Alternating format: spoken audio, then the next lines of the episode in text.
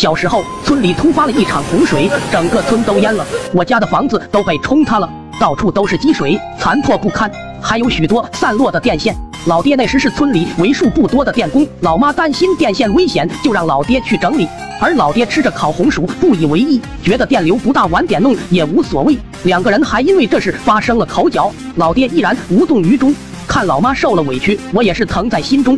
那时候学校小朋友都流行抬下巴，就是在他说话时猛地往上一推下巴，他就会咬到舌头。我冲着还在啃红薯的老爹走去，直接就来了个抬下巴。我爹刚吃进了一口现烤的红薯，我这一抬，红薯泥直接粘在了他上牙膛之上，烫得我爹一张小嘴不停上下左右的倒饬，比现在的 rap 倒腾的都要快。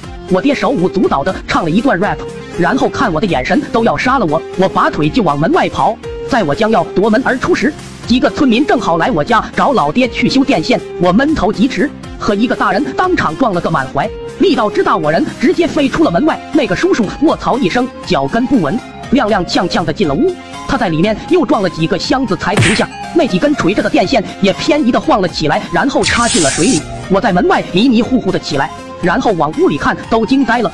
几个大人还有我爹都呆在了原地，身体有节奏的开始颤抖着，嘴里还节奏的发出呃呃呃呃呃的声音。我当时并不知道他们连电了，不明所以，还纳闷怎么一个个这是突然犯癫痫了吗？几个人抖得越来越厉害，到最后已经开始手舞足蹈的跳了起来。我爹由于离电线最近。电的嘴哆嗦着，又开始唱 rap，身子乱摆。我在外面深受他们感染，也学着老爹的样子开始扭着。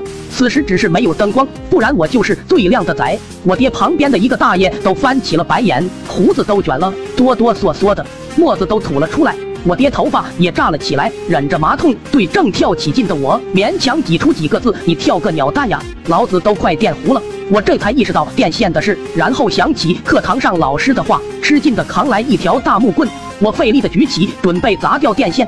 结果这玩意对于我来说太重了，我举着它带着我转了一圈，然后我记得倒下之前，棍子不受控制的砸向了我爹。我爹四肢着地，生无可恋的开始抽搐，我也躺进了水里，也尝到了触电那种麻痛的感觉。